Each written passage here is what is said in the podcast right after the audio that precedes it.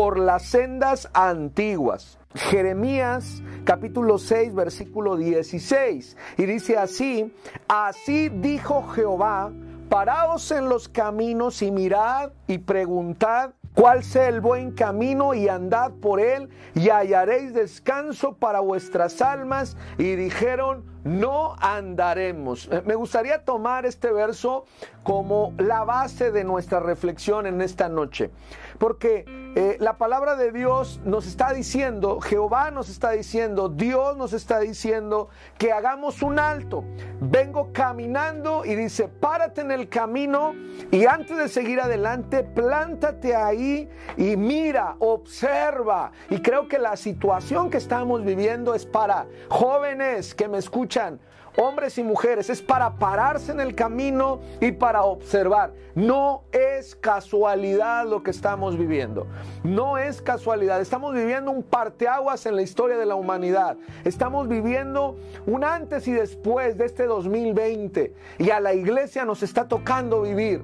A la iglesia nos está tocando ver cómo recordamos lo que la Biblia dice, que somos frágiles que un día estamos y otro día no estamos y cada día hay noticias desagradables y tristes, un día y el otro día y, la gente duerme en el Señor y es algo que nos duele en lo más profundo del corazón. Y por eso es importante que hoy nos paremos en los caminos y miremos, observemos y después preguntemos por las sendas antiguas, que preguntemos cuál es el verdadero camino, el camino bueno, el camino permanente, el camino estrecho, tal vez el camino incómodo del cual habla nuestro Señor Jesucristo, pero es el camino más seguro.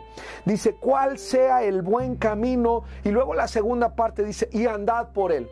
Amados jóvenes, yo creo que no hay mejor gozo de nosotros como padres, como pastores, como líderes, de verles, ver a nuestra generación de jóvenes en diferentes partes del mundo conduciéndose por el buen camino, haciendo una resistencia ante toda la predicación y adoctrinamiento del mundo que está diciéndonos constantemente algo contrario a la palabra de Dios. Y luego nos dice que si tú y yo caminamos por el buen camino, hay una promesa. Y eso es lo más hermoso en esta noche. Cuando te decidas hacer un alto, reflexionar y preguntar cuáles son las sendas antiguas, cuál es el buen camino, cuál es el camino a los cristianos del primer siglo, se les decía a los del camino, porque recordaban ese hermoso verso, yo soy el camino que dijo Jesús y aquellos decían, yo soy del camino, estaba diciendo con todo eh, su corazón, yo pertenezco a, ese, eh, a ese cuerpo de Cristo. Y aquel que se decide seguir al Señor dice que va a hallar descanso para vuestra alma. No sé cuántos de ustedes han pasado por tiempos de angustia, de dificultad, de tristeza en medio de esta pandemia. Pensamos que eran 10 días, 15 días, 30 días, 60 días. Pues yo quiero decirles que ya vamos pasando el cuarto mes. Quiero decirte que hoy más que nunca necesitamos aferrarnos al buen camino porque solamente ahí encontraremos descanso para nuestra alma vistiéndonos las mejores y más caras ropas, no encontraremos descanso para el alma. Conduciendo el auto más caro y más veloz de este mundo, no, con, no, no podremos conseguir el descanso para el, eh, para el alma. Habitando la casa más grande y más ostentosa, no encontraremos descanso para el alma. Eh, eh, logrando los títulos académicos más importantes de, de este mundo, no lograremos descanso para el alma.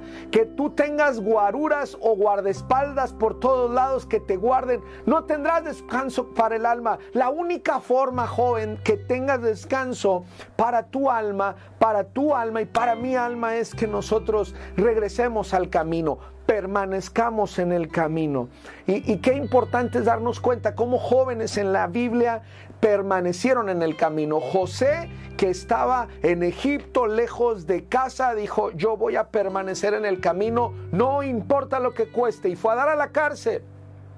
Daniel propuso en su corazón en Babilonia no contaminarse.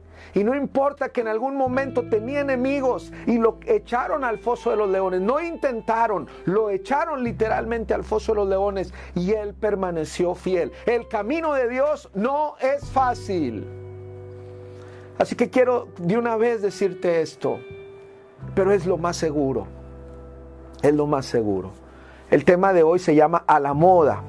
Y la moda es conjunto de tendencias repetitivas, ya sea de ropa, accesorios, estilos de vida y maneras de comportarse, que marcan o modifican la conducta de las personas. Y es más fácil andar conforme a la tendencia de todos porque pues eso es estar en la moda. Como todos lo hacen y como todos lo hacen, pues queremos hacerlo. Y como todos lo dicen, pues queremos decirlo. Y como todos visten, pues queremos vestir. ¿Qué es la moda? ¿Cuál es su origen? ¿Cuál es su historia? ¿Cómo afecta a los cristianos, hombres y mujeres? ¿Qué piensa Dios de las modas actuales y de las modas pasadas? ¿Qué piensa de las formas de pensar en este tiempo? Dice un refrán, de la moda lo que te acomoda, lo cual es muy cierto para la gente sin Cristo. Pero para los hijos del Eterno, para los hijos de Dios, para los que tenemos otra perspectiva y, que queremos permanecer en el camino, por lo tanto, otra mentalidad al respecto no es la moda lo que te acomoda, sino lo que dice Dios para tu vida. La palabra moda viene del francés mode. Una moda es un uso o costumbre que tiene popularidad en determinada región durante un cierto periodo. Se trata de una tendencia adoptada por una gran parte de la sociedad y se hace una tendencia y ahí va toda la gente. Generalmente está asociada a la vestimenta porque eso marca tendencia. La moda puede ser definida como un mecanismo que regula las diferentes elecciones de las personas, una especie de presión social. Alguien llegó a decir que hoy tienes que endeudarte para comprar y para vestir eh, como la gente dice eh, y para poder agradar a la gente. Y parece que hoy la preocupación es eh, que la gente esté contenta contigo. Y, es una eh, carrera interminable en cuanto a todo esto. Por ejemplo, está de moda algún tipo de ropa, está de moda tatuarse, está de moda eh, las perforaciones en el cuerpo, está de moda tener cierto tipo de celular, está de moda ir a cierto bar y, y la gente va a embriagarse, está de moda cierto género de música, está de moda X actitud o X palabra o hacer algo que todos están diciéndolo.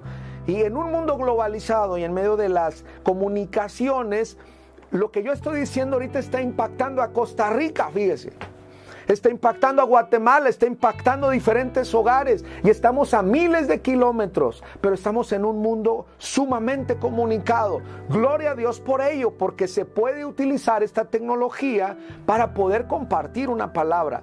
Pero así como podemos compartir una palabra, quiero decirte que esta transmisión no va a durar más de dos horas. ¿Cuánta o qué hiciste con el resto de las horas de este día? Porque los pastores podemos esforzarnos para que tú tengas contacto con Dios a través de ahora las transmisiones, pero es una hora, dos horas a la semana. Aquellos que están, eh, a esos pastores aguerridos que dicen todos los días vamos a transmitir, bueno, es una hora por día durante toda la semana, pero ¿qué haces con el resto de tus horas? Y los pastores y los líderes y los directores de, jóvenes no podemos ser los policías o los eh, soldados que estén detrás de ti buscando y viendo qué haces con el resto de, de tu tiempo. Y por ello lo que la demás gente hace es mucha influencia para ti.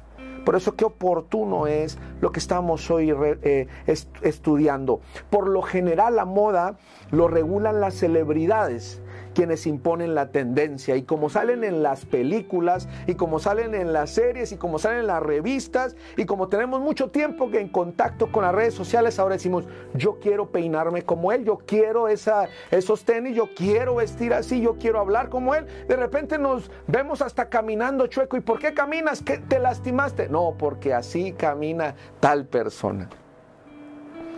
¿Y cuánta influencia hay, hermanos, en un corazón que no se ha firmado en las cosas eh, de Dios? Es influenciable.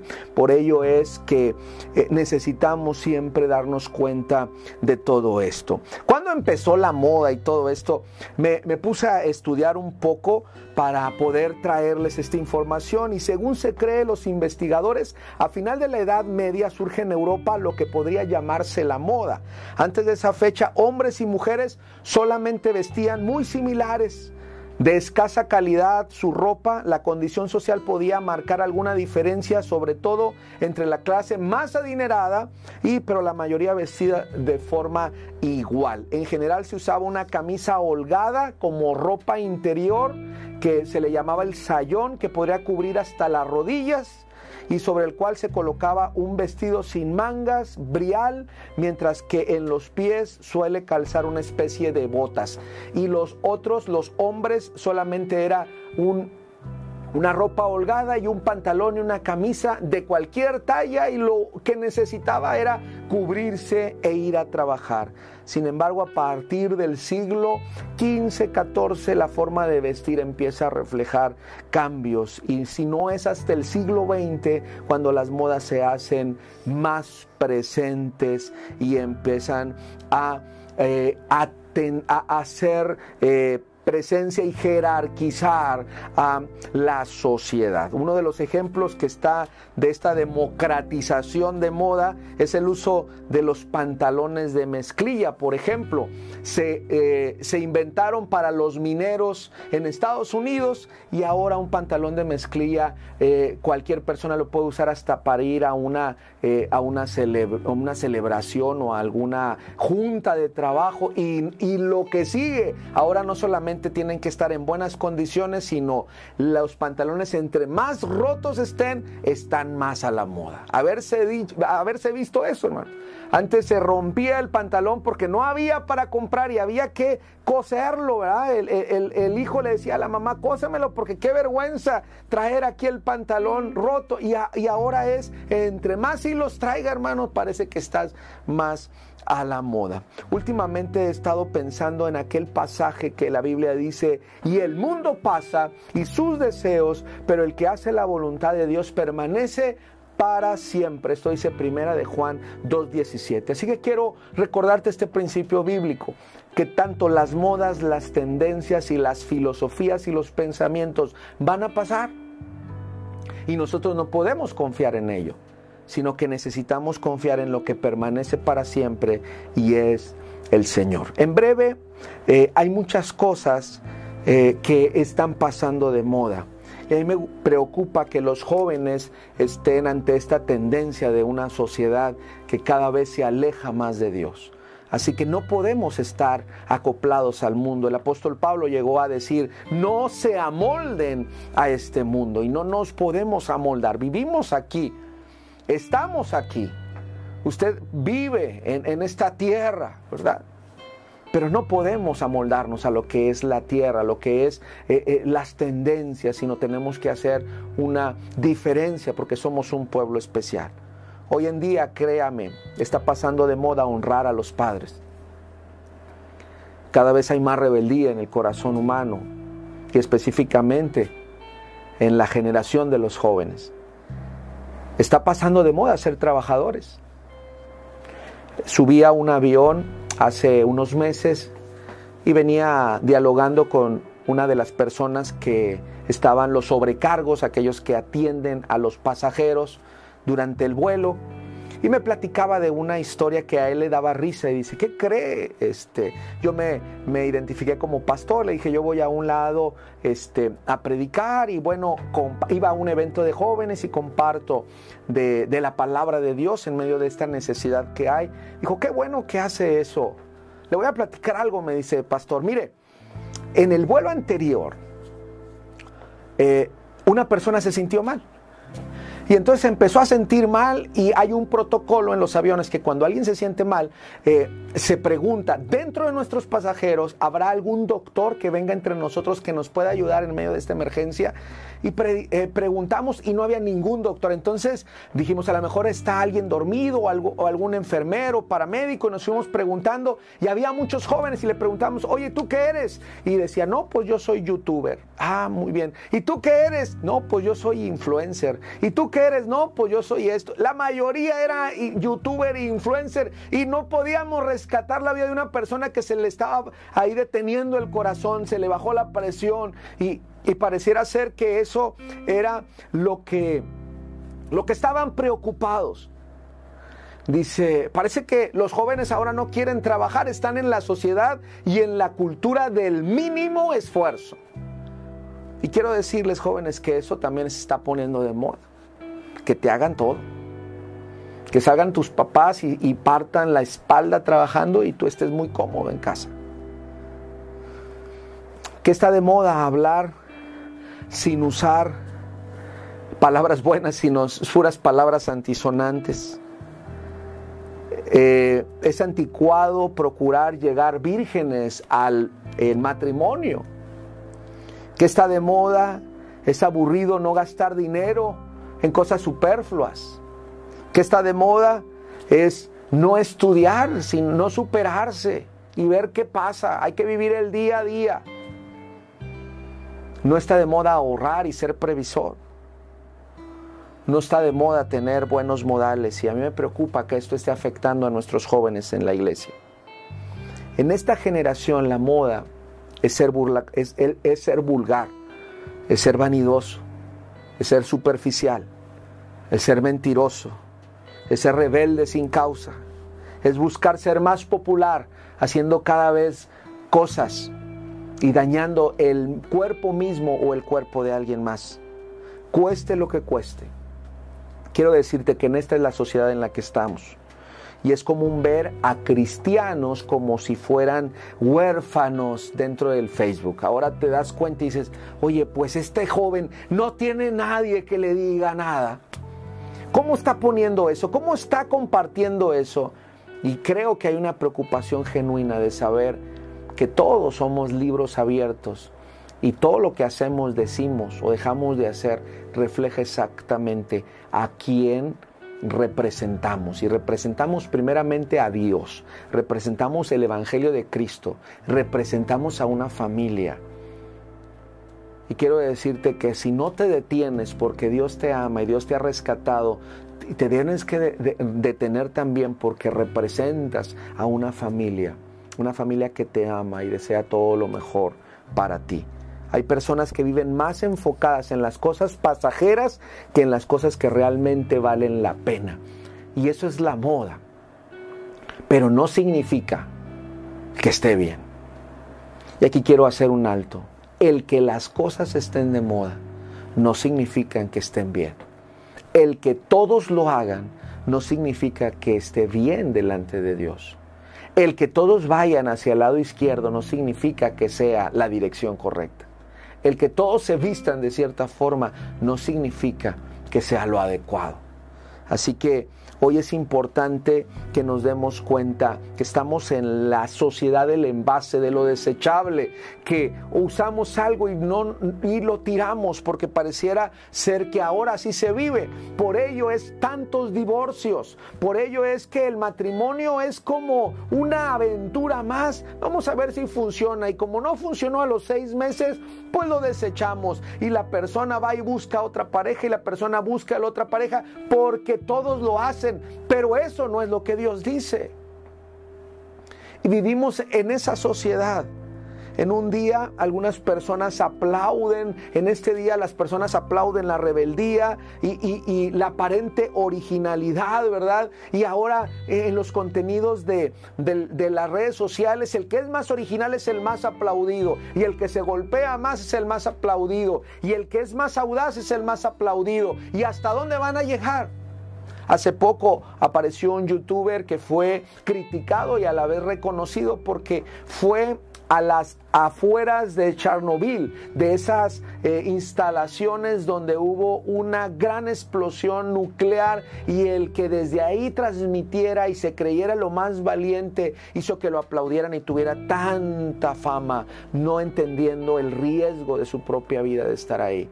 Hay gente que se ha caído de grandes edificios queriendo tener una fotografía sumamente espectacular para que todas sus audiencias puedan sentirse atraídas a él. Y ahora se vive de esta forma. Mucha gente, quiero decirte, joven, hombre y mujer, va a criticar si tú decides vivir por Dios y vivir en Cristo. Vas a perder tal vez algunas amistades, pero, quiero decirte que esas amistades no te convienen. Te convienen los amigos que, y amigas que te ayuden a acercarte a Cristo con todo el corazón. Con el tiempo aprenderemos que las cosas eh, eh, como serle fiel a Dios es lo mejor. Las sendas antiguas, ¿te acuerdas? Hoy no necesitamos buscar las cosas nuevas, más bien los fundamentos sólidos. O nos hemos dado cuenta que la salud se puede ir, las instituciones pueden fallar, los gobiernos pueden fallar, los sistemas de salud pueden colapsar, todo puede caer, lo único que queda es la fe, nuestra confianza en Cristo. Por eso hoy más que nunca tenemos que confiar en el Señor. No quiero que seas de las personas que aprendan de sus errores, sino más bien que aprendamos de lo que estamos viendo a nuestro alrededor. Te quiero dar varios ejemplos de las modas de pensamiento actuales. Y me gustaría que tú y yo nos deteniéramos o nos detuviéramos en todo esto.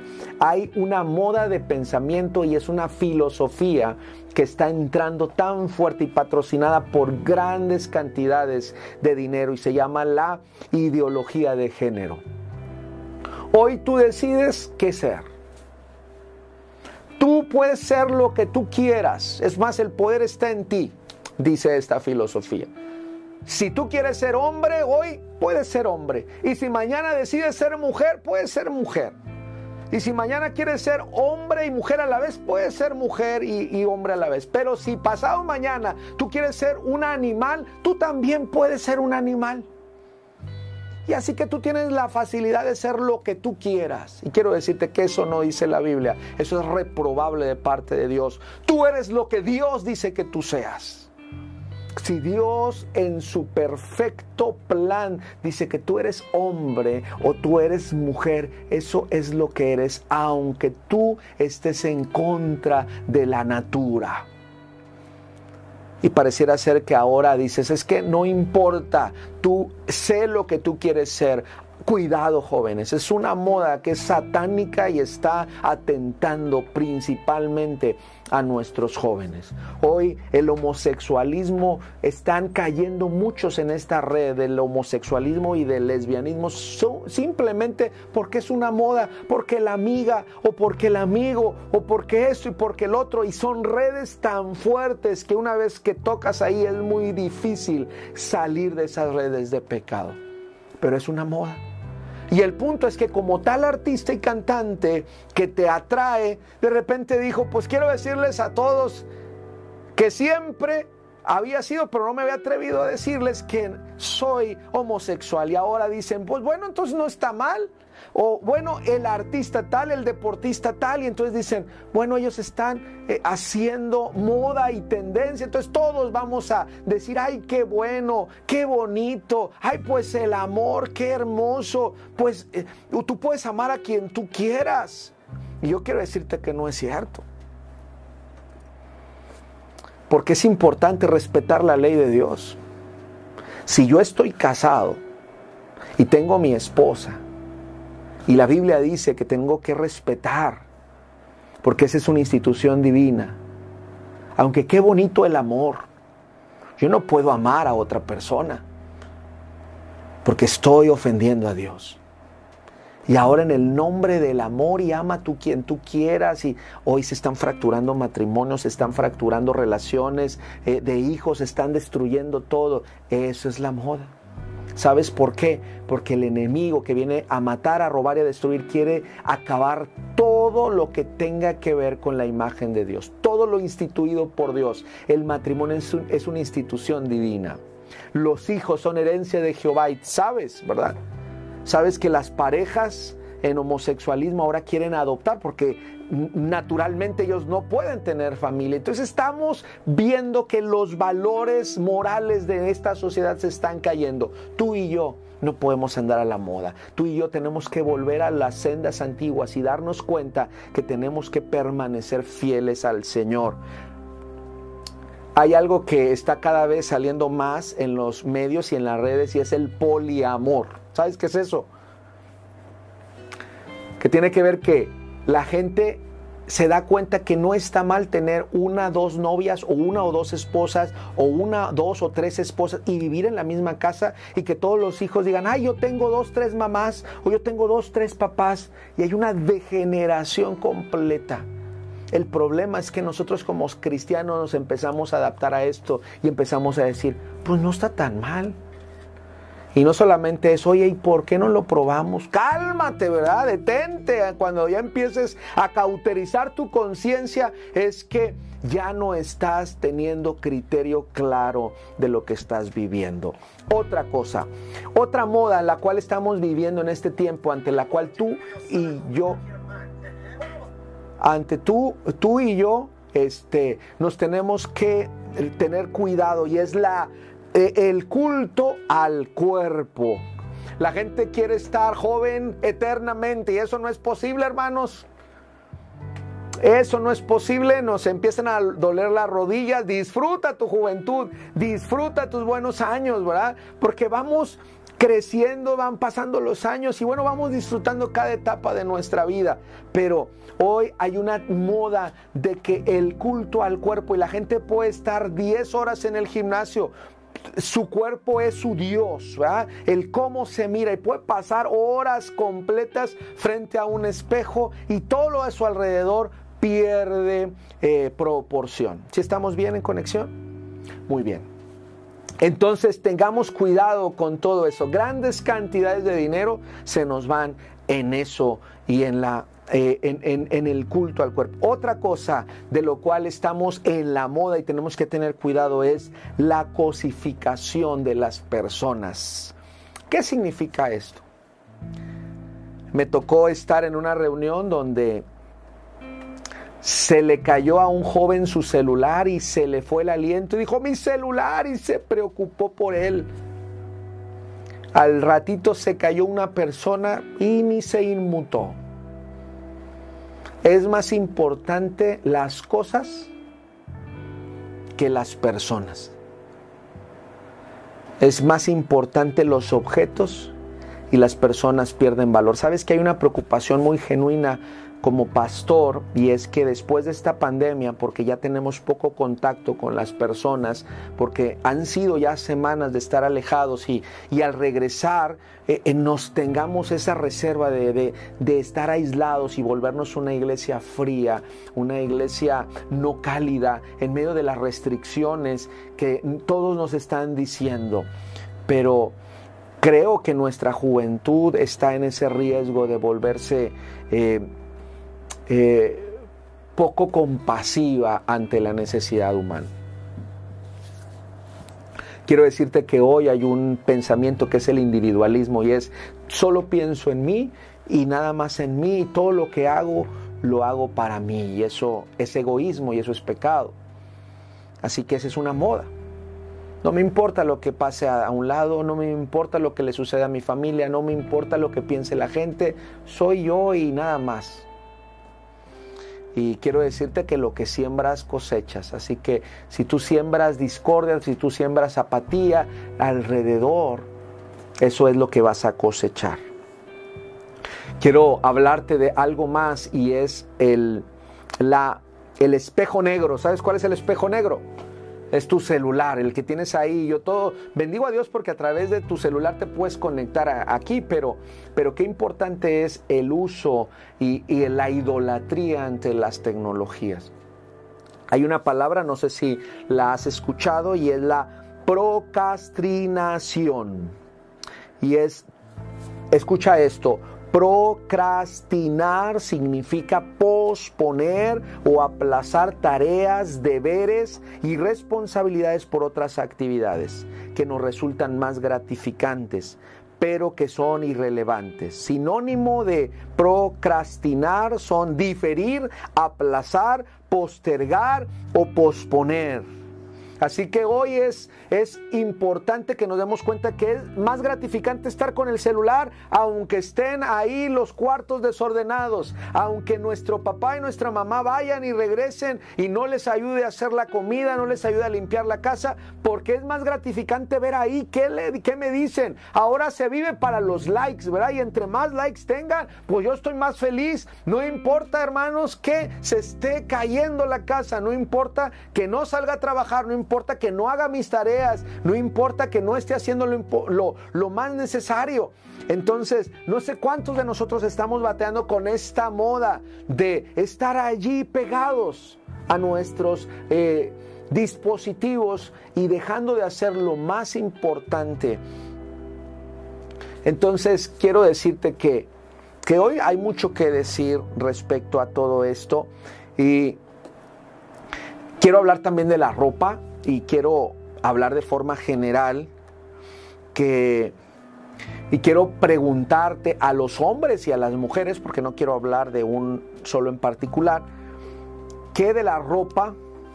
¿Qué de la moda? Y solamente contesta las siguientes preguntas. ¿Tu ropa ilustra tu rendición al Señor y tu compromiso con la santidad? Si tú puedes decir que sí, entonces tú estás honrando en tu vestir. Y no importa la moda como esté, tú quieres honrar a Dios con tu forma de vestir. Siguiente pregunta, ¿te has centrado en el corazón que se relacione con Dios o te has centrado más en tu forma de vestir? Eh, ¿Cuál es tu mayor preocupación? Y no podemos perder el equilibrio. Debemos distinguir entre la evaluación del encanto y la belleza que cada persona tiene al hecho de, distorsionar lo que Dios nos ha dado a través de nuestra vida. Estoy haciendo elecciones de ropa consistentes con un pensamiento transformado y renovado por Dios o la forma en la cual yo me visto está completamente distante a lo que yo creo en la fe. La siguiente. Es vivo con satisfacción con respecto a las compras que en algún momento hago o he estado cayendo en el vicio de comprar y comprar y comprar y estoy endeudado y todo lo que trabajo ni puedo ayudar a los hermanos, ni puedo ayudar a mis papás, ni puedo ayudar porque todo es comprar y comprar y comprar. Y el problema es que, que tienes una insatisfacción en tu corazón que solamente la puede, eh, la hacer nuestro Dios. Así que tienes que revisar tu vida. Estoy practicando o estás practicando la modestia y la discreción en lo que te pones y llevas puesto. Quiero decirte que la modestia no está en contra de la moda. Al contrario, hay ropa que acomoda a tu cuerpo sin que tú puedas perder la modestia y el buen vestir. ¿Has observado esto? me visto con dignidad, mis elecciones de ropa le dan gloria a Dios.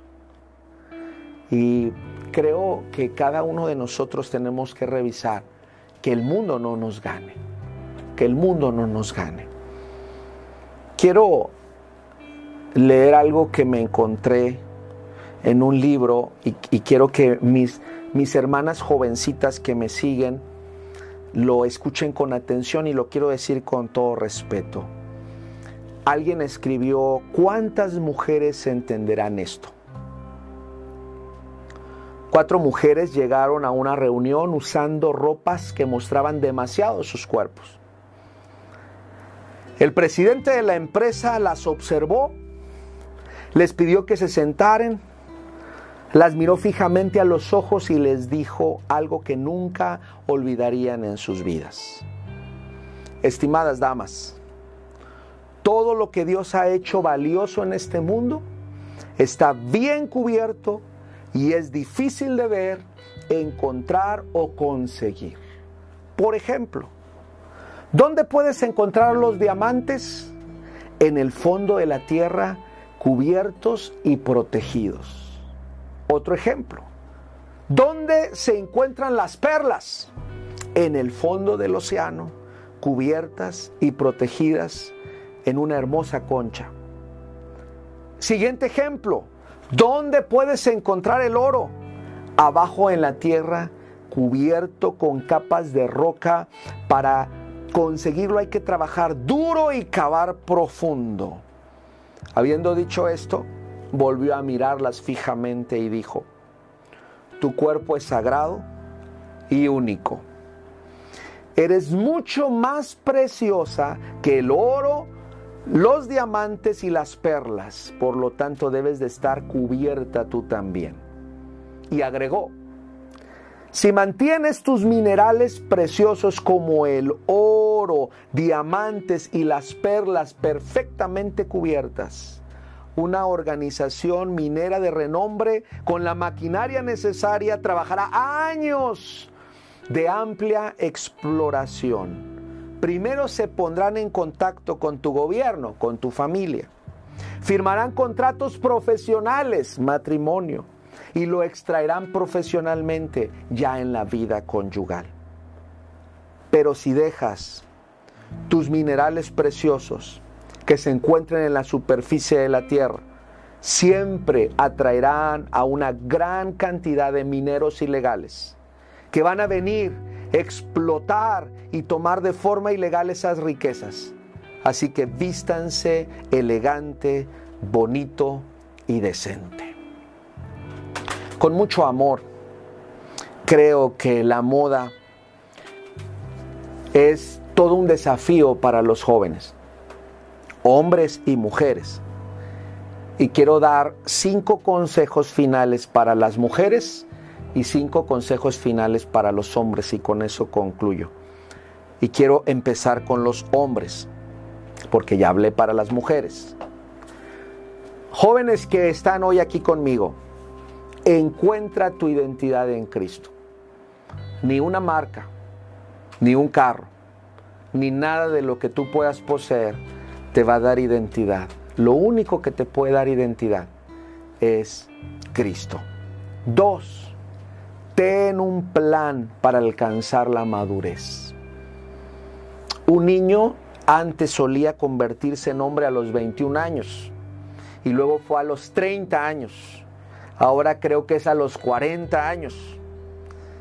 Sé que quieren ser maduros y quiero decirte que el hecho de que tengas mucha edad no significa que seas maduro. Así que refléjate en la vida de tus padres o un adulto que te llame la atención en su comportamiento, en su forma de, de vivir su vida. Imítalo, pide consejo y tienes que progresar cada año en tu vida. Tercero, Cuídate de tus amistades y busca amistades que realmente te acerquen al Señor, te aconsejen y a las cuales tú también puedas ayudar. Cuatro, deja de buscar a la mujer perfecta. La mujer perfecta no existe, así que deja de buscarla. Las películas y Hollywood y todas las redes sociales nos han metido este engaño en nuestros ojos. Si esperas casarte, mejor invertir energía en tu propia santidad y madurez. Conviértete en el mejor esposo en vez de ir de compras buscando comprar a una mujer. Tu futura esposa será perfectamente adecuada para ti si tú buscas agradar a Dios. 5. Sé fuerte, pero gentil. La masculinidad está experimentando una crisis de identidad. Ahora el violento pareciera ser que es el más popular.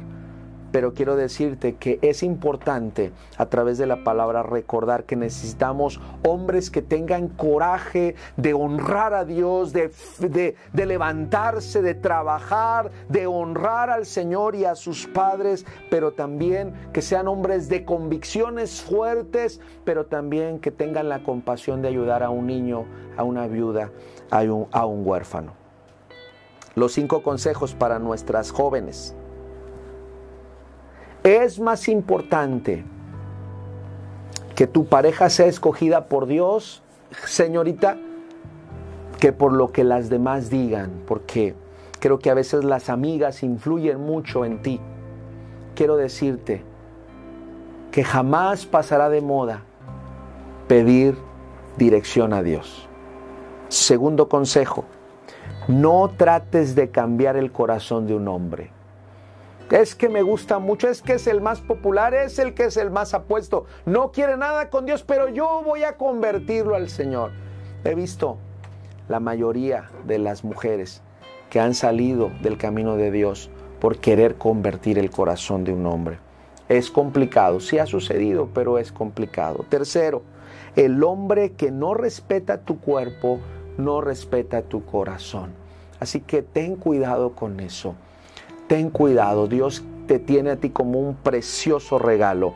A, la persona que va a acompañarte por el resto de tu vida. Número cuatro, si no pones tu mirada en Dios, no serás realmente feliz. Nuestra mirada no debe de estar en las modas. Y a ver, fíjate ahora qué es la tendencia. Fíjate ahora cuáles son los zapatos que andan de moda. Fíjate cuáles son los peinados. Fíjate ahora cuáles los colores. Y, nos olvidamos de que, fíjate a ver qué Dios tiene para mí a través de su palabra este día. Cinco, tu cabeza puede pensar, tus emociones y sentimientos no. Cuando estés muy emocionado por algo, por alguien, antes de tomar decisiones en función de tus sentimientos y emociones, trata de reflexionar si lo que vas a hacer le agrada a Dios. Si lo que tú vas a hacer hay alguien eh, que recuerdo mucho en mi corazón y fue mi madre que ya descansa en el Señor, me decía,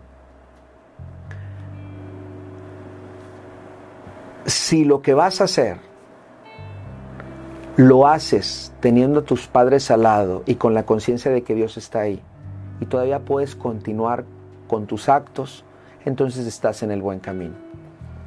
Pero si estás viendo algo, hablando algo, haciendo algo, ante lo cual no puedes tener a tus padres ahí, y donde te daría tristeza sentir que Dios está observándote, entonces estás yendo más a la moda que en el camino de Dios. Deseo de todo corazón que esta reflexión nos ayude a permanecer fieles. Al final del verso 16 de Jeremías 6 dice, Así dijo Jehová, paraos en los caminos y mirad y preguntad por las sendas antiguas cuál sea el buen camino y andad por él y hallaréis descanso para vuestras almas Mira la última parte, más dijeron, no andaremos. La respuesta de ellos fue, no lo vamos a hacer. Y yo espero que tu respuesta en esta noche sea, sí andaremos en él.